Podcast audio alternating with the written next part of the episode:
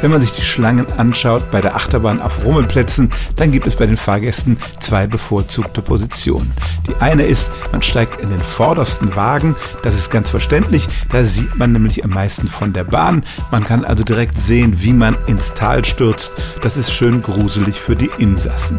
Wer weiter hinten sitzt, der sieht hauptsächlich seinen Vordermann oder seine Vorderfrau. Aber das kann ja auch reizvoll sein, dass man immer völlig unerwartet hin und her gerissen wird.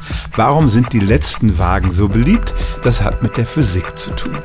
Zwar haben alle Wagen in dem Zug immer die gleiche Geschwindigkeit und auch die gleiche Beschleunigung, aber das gilt nur relativ zur Bahn.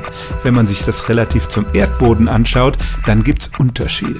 Stellen Sie sich vor, die Bahn fährt über eine Kuppe rüber, dann ist die Beschleunigung für die Wagen ganz vorne am geringsten, weil ja der ganze Rest des Zuges bremst.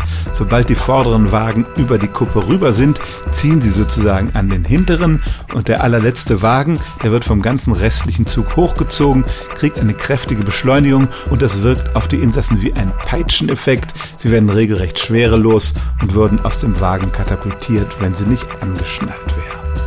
Den Effekt gibt's wirklich nur hinten und deshalb wollen viele Achterbahnfreunde unbedingt im letzten Wagen mitfahren. Stellen auch Sie Ihre alltäglichste Frage unter stimmtz.radio1.de.